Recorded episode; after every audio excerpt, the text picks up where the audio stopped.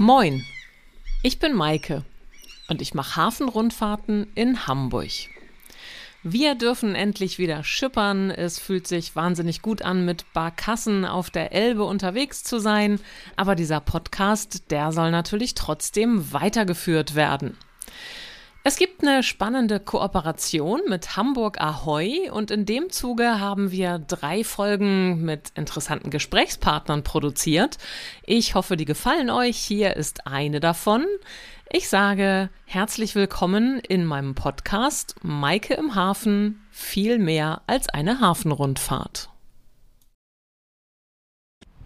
Eine neue Folge Maike im Hafen mit einem spannenden Gesprächspartner und ich freue mich wahnsinnig, euch heute einen Musiker aus Hamburg oder Bremen, gucken wir gleich mal, zu präsentieren. Mein Gast heute ist Sebo oder Sebastian? Was sage ich denn jetzt eigentlich? Moin. Also, moin erstmal. Mein Name ist äh, Sebastian, Sebastian Bosum und aus Sebastian Bosum habe ich Sebo gemacht, weil es die ersten beiden Buchstaben meines Vor- und Nachnamens sind. Und die meisten Leute nennen mich eigentlich äh, Sebo, außer meine Mutter, die ruft dann immer Sebastian. okay. Das heißt, wir bleiben heute bei Sebo. Ich freue mich sehr, Gerne. dass du da bist. Wir sind mitten im Hamburger Hafen, haben ein bisschen Kulisse. Gerade äh, fährt hier so eine Ambulanz vorbei, ein Hubschrauber oben drüber oder ein Flugzeug. Irgendwas hört man immer. Wir sind auf der Barkasse, wie sich das gehört, richtig schön auf der Elbe, an der Elbe. Ähm, Frage ich mal gleich, bist du eher so Team Alster oder Team Elbe? Da ich sehr nah an der Alster wohne, bin ich eher, wahrscheinlich eher Team Alster.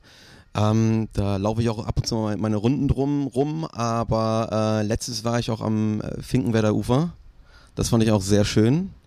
Äh, das heißt, ich bin auf jeden Fall ausflugsfreudig unterwegs. Großartig. Und dein Leben hat dich ja auch schon ganz viel rumgebracht, habe ich gelesen. Ähm, fangen wir doch mal ganz vorne an. Du bist eigentlich aus Bremen, ne? Wie kommt man denn als Bremer nach Hamburg? Ui, das ist eine gute Frage, aber ist doch zu beantworten. Und zwar habe ich damals in Bremen meine jetzige Frau kennengelernt. Das war vor elf Jahren, nee, zwölf Jahren mittlerweile.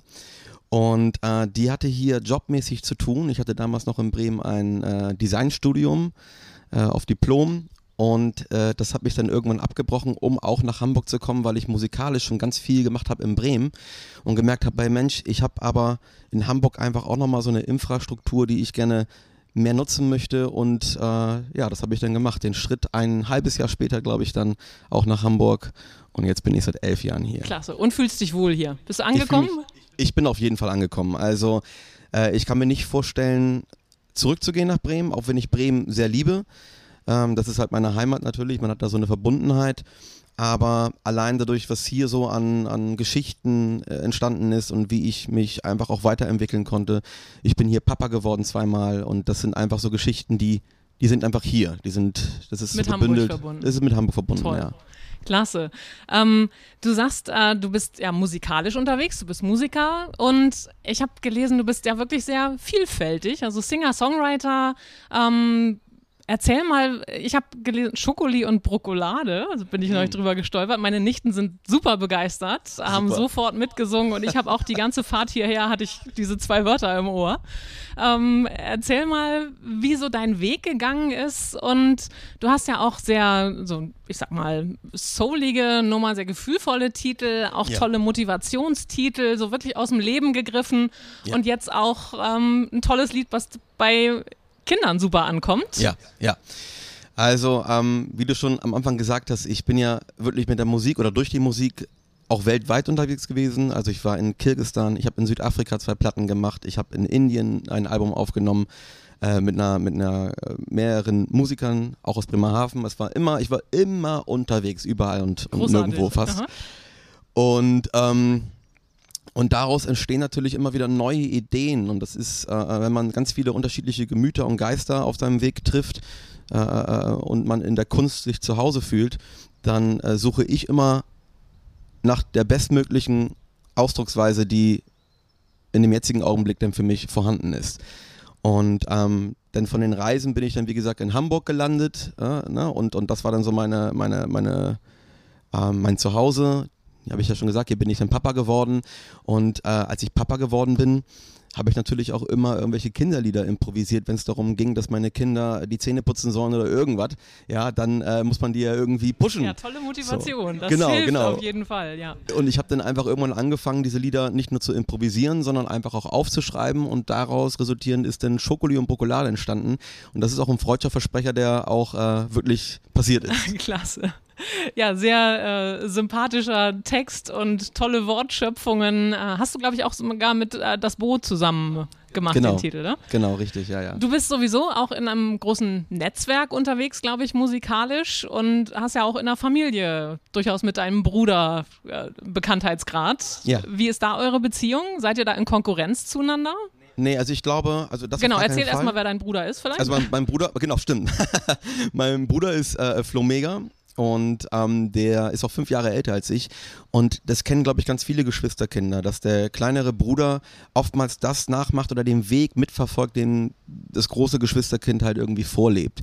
So, und ähm, jeder ist dann auch in so einer Findungsphase, was will ich machen, wo, wo fühle ich mich wohl, wo fühle ich mich zu Hause. Und ähm, mittlerweile mache ich das seit über 20 Jahren alles. Ich stand 97 das erste Mal auf der Bühne bei einem Konzert von meinem Bruder. Äh, wusste nicht, wie man ein Mikrofon hält und bin immer auf und ab gesprungen und man, das Publikum hat nur Ip, Nirf, Nirf, Nirf, Nirf gehört. Und äh, hatte dann den, den Cuteness-Bonus und habe auch Applaus bekommen und dann habe ich halt Blut geleckt so ne? Und seitdem bin ich halt natürlich auch auf der Bühne unterwegs und und schreib und und und mach eigentlich oder versuche wie gesagt wirklich immer eine Ausdrucksmöglichkeit zu finden äh, die Dinge darzustellen wie ich sie halt wahrnehme. Und jetzt ist es so mit meinem Bruder ähm, ganz zu Beginn gab es natürlich auch mal so Konkurrenzgeschichten, also zu einem jüngeren, äh, Ja, einem jüngeren Alter, ja. ganz klar, ne, kennt man. Und jetzt ist es aber auch so, dass wir uns auf Augenhöhe begegnen und auch gegenseitig äh, uns, uns Skizzen zeigen und uns ist, glaube ich, auch die Meinung des anderen ganz wichtig, gerade weil wir uns gut kennen, weil wir ne, alle Höhen und Tiefen zusammen mit, mitgemacht haben. Deswegen ist er auf jeden Fall mal ein gutes, äh, ähm, äh, ja, also ein, ein guter Ansprechpartner. Ja, großartig. Also das äh, ist ja wirklich dann eine tolle Situation, wenn man da hinkommt und auch feststellt, jeder hat so seine eigene Identität, seinen eigenen Wirkungskreis und äh, seine Sachen, die er richtig gut macht und sich dann aber eben auch auszutauschen und ähm, gemeinsam zu begleiten und zu gucken, wie der andere sich jeweils weiterentwickelt. Du hast einen tollen Titel, den du auch bei Ina Müller mal bei Inas Nacht präsentiert hast, äh, mit dem wunderbaren, mit der Textzeile, alles was vor dir liegt, das schaffst nur du.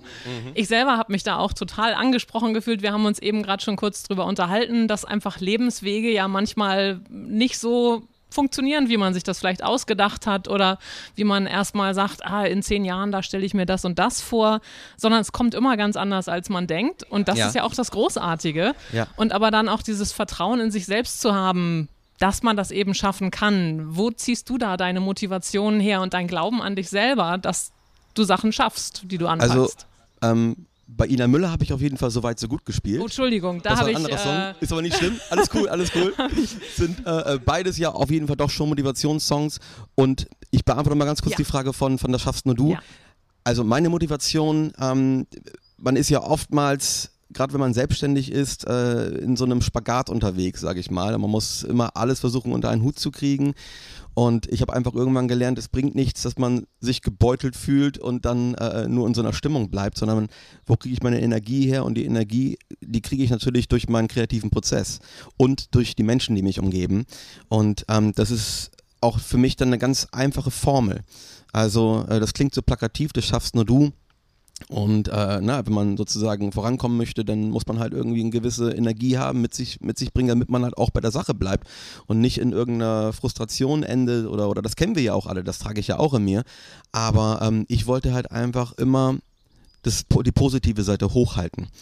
Und ähm, das teilen, glaube ich, auch sehr viele Menschen. Deswegen ist es auch ein Song, der dem vielen, glaube ich, aus der, aus der Seele spricht. So. Ja, toll. Also ich finde die Texte auch wirklich so, man kann sich direkt reinfühlen und fühlt sich gleich animiert auch mitzusummen, mitzusingen, das bleibt hängen. Gefällt mir sehr. Das soll so sein.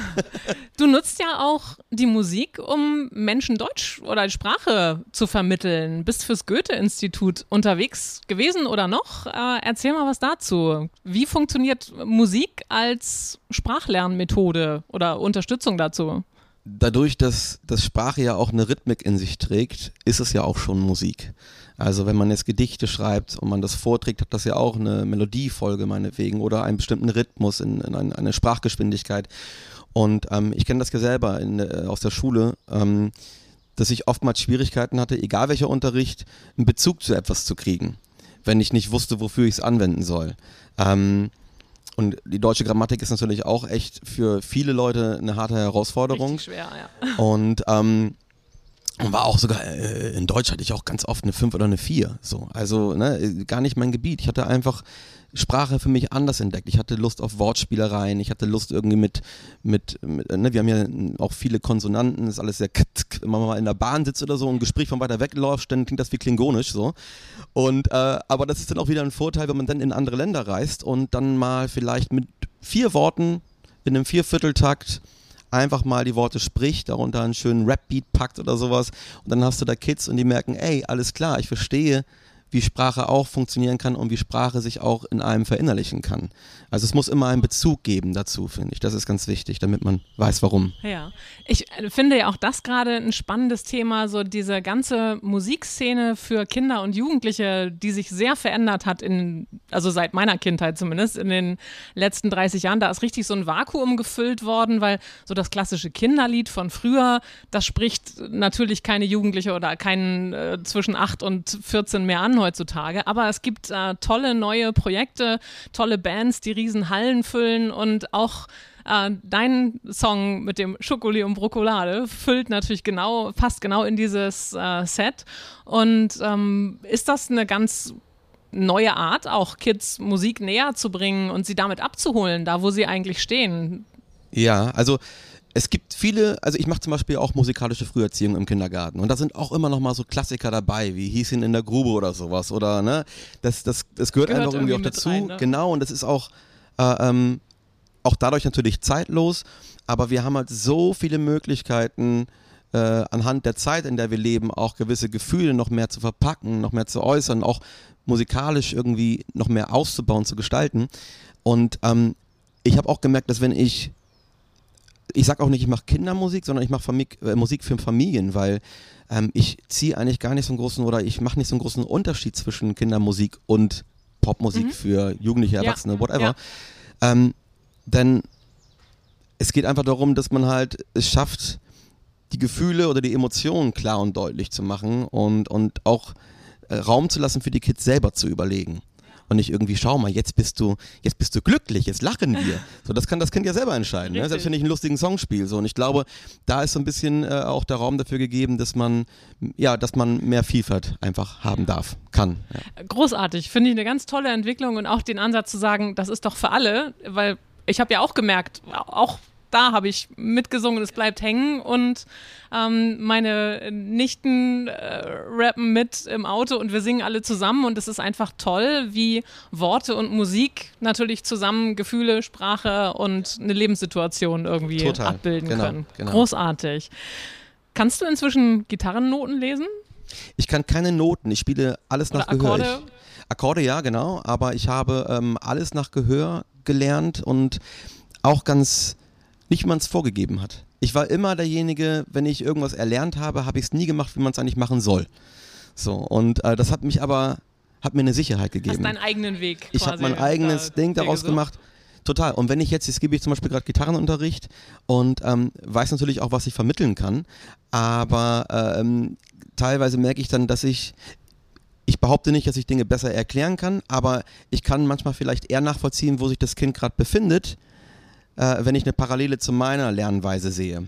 Ja, und, und das versuche ich dann äh, auf eine andere Art und Weise zu vermitteln. Tolle Idee. Also das, ich weiß, wie ich mich gequält habe mit den ersten Noten und wie man aber natürlich, man wünscht sich so, dass eine Melodie rauskommt irgendwie und sieht aber nur diese kryptischen Zeichen auf dem Papier und dieser Transferprozess, der ist am Anfang gerade dann doch schon wirklich eine harte Nummer. Total. Also das ich glaube auch, also Musik ist ja auch Mathematik auf eine Art und Weise. Sind da überall Zahlen dabei, ne? Und das ist, wie du schon sagst, das sind kryptische Zeichen, Hieroglyphen.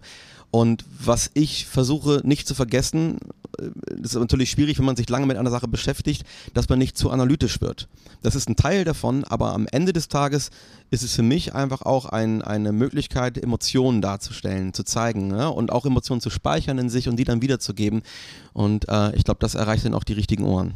Das glaube ich, das unterschreibe ich sofort und das würde ich sogar auch direkt für Hafenrundfahrten so sagen. Denn, äh, um mal den Bogen zu schlagen, auch auf einer Hafenrundfahrt bringt mir das ja nichts, wenn ich alle Fakten kenne und alle Geschichten und alle Zahlen. Wenn ich die nicht mit Begeisterung transportiere, dann kommt es nicht beim Gast an und dann denkt er sich auch, naja, dann hätte ich auch ein Buch lesen können oder einen Reiseführer und äh, irgendwo mich selbst an die Hafenkante stellen. Aber das Erlebnis und diese tolle Emotion ist eben das, wenn wirklich Begeisterung rüberkommt. Total. Wir sitzen auf einer Barkasse. Wann bist du das letzte Mal Barkasse gefahren?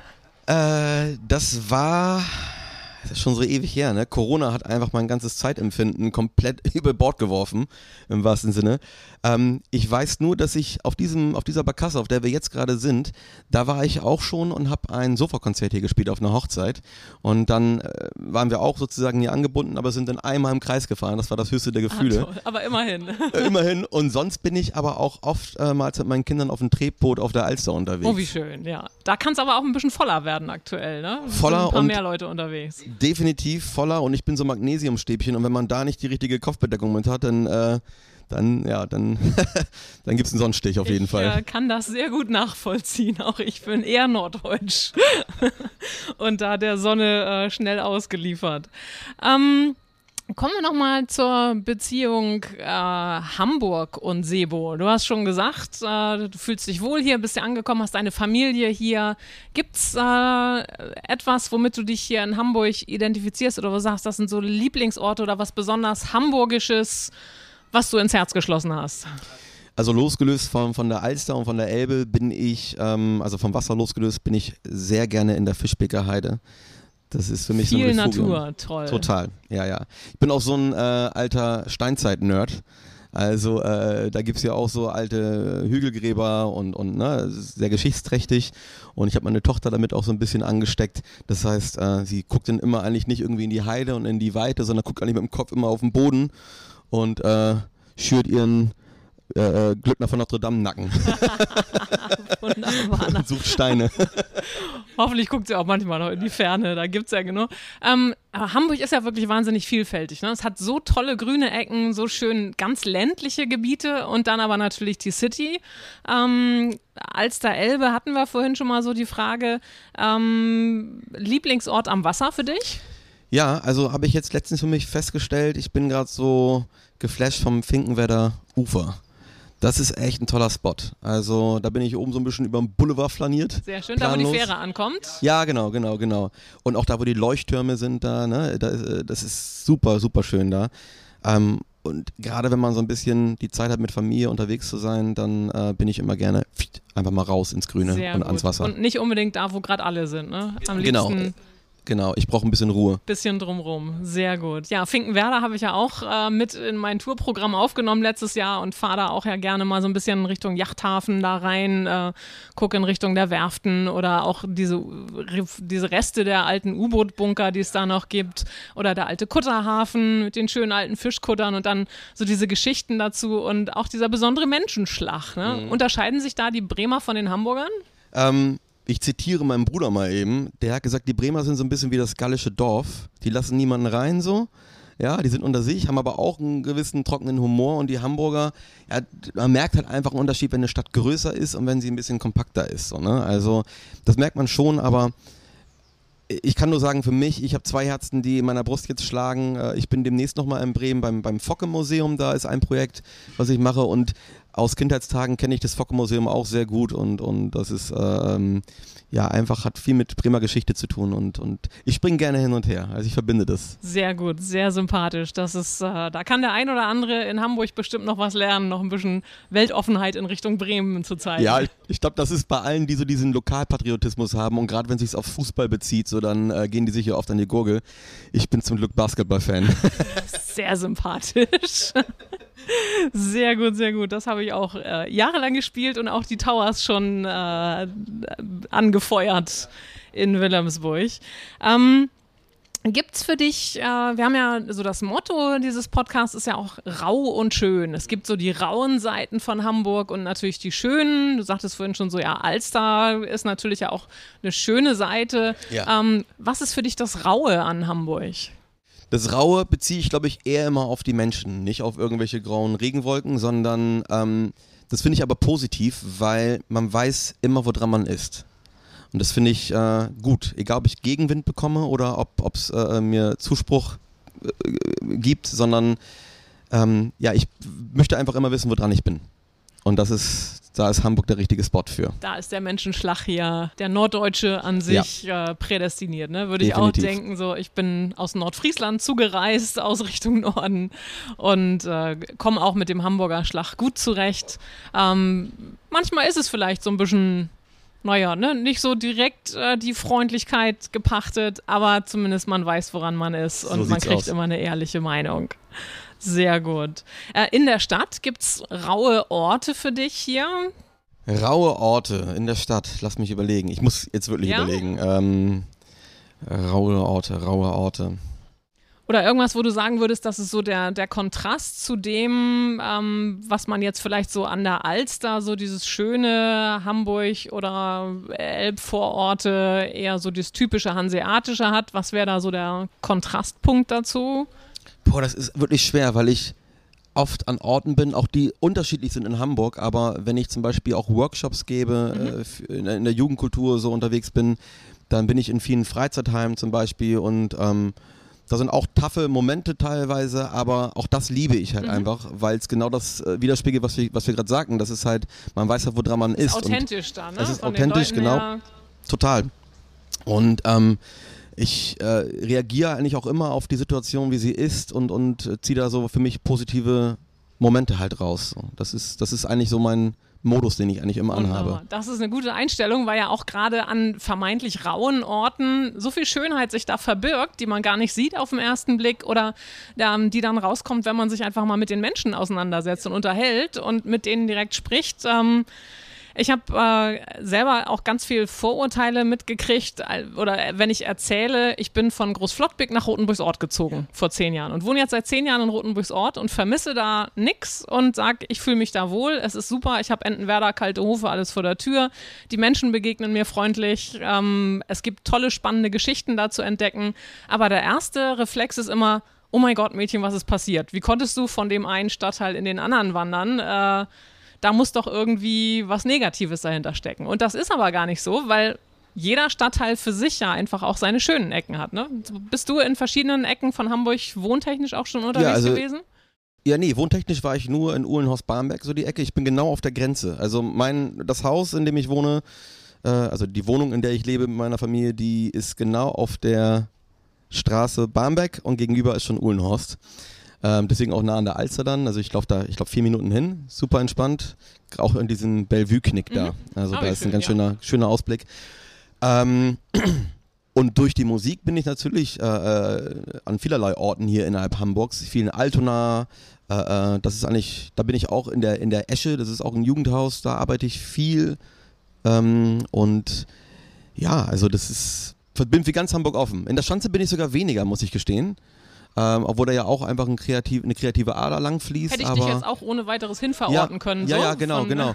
Also äh, bin ich auch mal gerne so, aber äh, ähm, dadurch, dass ich viel Trouble im Positiven habe, äh, äh so Kindermusik, dann äh, ähm, viel Schreiben, brauche ich halt dann doch immer irgendwie als Ausgleich was Ruhiges. Das merke ich immer wieder. Also deswegen auch von Fischbecker Heide. Ähm, und wenn ich in irgendeinem, an irgendeinem Ort bin, wo halt eine gewisse Action ist, eine gewisse Energie, auch ein kreativer Fluss, bin ich immer jemand, der sich nicht berieseln lässt, sondern der immer gerne mitmacht. So, und das auch teilweise dann gerne ohne Familie, um, um halt irgendwie kreativ in alle Richtungen gehen zu ja, können. Und auch wahrscheinlich neue Kraft zu schöpfen und einfach mehr bei dir zu sein und dann ja. wieder genau so, so leben zu können, wie du das äh, ja wie es sich einfach gut anfühlt. Ne? Das, ja, genau. Ähm, wenn du in Hamburg irgendwas ändern könntest, was würdest du ändern? Äh, ich plädiere für Bremerhavener Mietpreise. Nachvollziehbarer Einschub. Also das ist auf jeden Fall echt Knaller hier. Die, die Mietpreise sind teilweise wirklich heftig. Ähm, ansonsten, ich wäre von Bremen nicht nach Hamburg gekommen, wenn ich, wenn ich irgendwas ändern wollte. Ich habe dadurch ja schon was geändert sozusagen. Ich habe hab sie einfach lieben gelernt oder, oder auch damals, wenn ich mit meinen Eltern und meinem Bruder nach Dänemark gefahren bin, sind wir immer durch Hamburg, durch den Hafen gedüst und ich von Hamburg immer, habe ich immer als, als faszinierende Stadt wahrgenommen. Ich konnte das als Kind gar nicht so beurteilen, aber ich fand das immer sehr, sehr beeindruckend. Und ähm, gerade auch als ich mit, mit Rapmusik angefangen habe, gab es ja auch mal eine Hochphase, wo Hamburg ganz weit vorne war mit, mit der Hip-Hop-Szene. Und ähm, als ich in der Schule war, habe ich immer nach Hamburg geschaut. Und aus Prinzip fand ich es alles blöd, weil ich ja auch selber cool war so. Und äh, mittlerweile ist es halt einfach, ja, toll, das alles hier ja auch in meinem eigenen Kosmos wieder, wieder zu haben. Ja, klasse. Da ist ja, Bremen ist ja auch als Hafenstadt durchaus auch mit der Welt verbunden, aber ja. Hamburg ist dann doch noch eine Nummer größer oder? Ja. Ist größer. Ist Hamburg weltoffener als Bremen? Ich kann das immer gar nicht so pauschal sagen, weil ich ja immer von dem Kreis ausgehe, in dem ich selber so unterwegs war und mich zu Hause gefühlt habe. Und da war, hatte ich schon eigentlich offene Leute, so nach meinem Empfinden her, äh, von meinem Empfinden her. Und ähm, ich hatte auch immer zu Hamburg einen Bezug, mein Papa ist äh, Schiffsmakler gewesen. Ah, okay, so, spannend. Dann äh, seid ihr ja, ja, direkt auch der Hafenwelt verbunden. Total. Also das heißt, als Kind immer Schiffe gucken, auch mal nach Bremerhaven aufs U-Boot drauf ja. und so was. Ne? Und, und das ist einfach, äh, der, der Spirit ist von Kind an einfach da. Und in, ich habe mir auch nie dazu irgendwie Fragen gestellt, sondern das war einfach immer allgegenwärtig und daher normal. Ja, großartig. Du hast ja auch äh, diese Weltverbundenheit und Weltoffenheit als Bremer. Das war natürlich eine provokative Frage eben, aber du hast das ja mitgebracht und äh, lebst es ja selber äh, ja. durch deine weit gereiste Vergangenheit und wer weiß, was noch alles kommt. Und ähm, ja, ich freue mich auf jeden Fall, dass wir hier heute schnacken konnten. Cool. Ich sage ganz lieben Dank, Sebo. Vielen Dank. Ich freue mich auf die nächste Musik von dir, werde mit meinen Nichten weiter fleißig hören und auch selber das verfolgen. Und danke dir sehr für das Gespräch. Ja, vielen Dank für das Gespräch. Bis bald im Hafen. Genau. Vielen Dank fürs Zuhören. Ich freue mich auf die nächste Folge, wenn es wieder heißt, Maike im Hafen viel mehr als eine Hafenrundfahrt. Ahoi!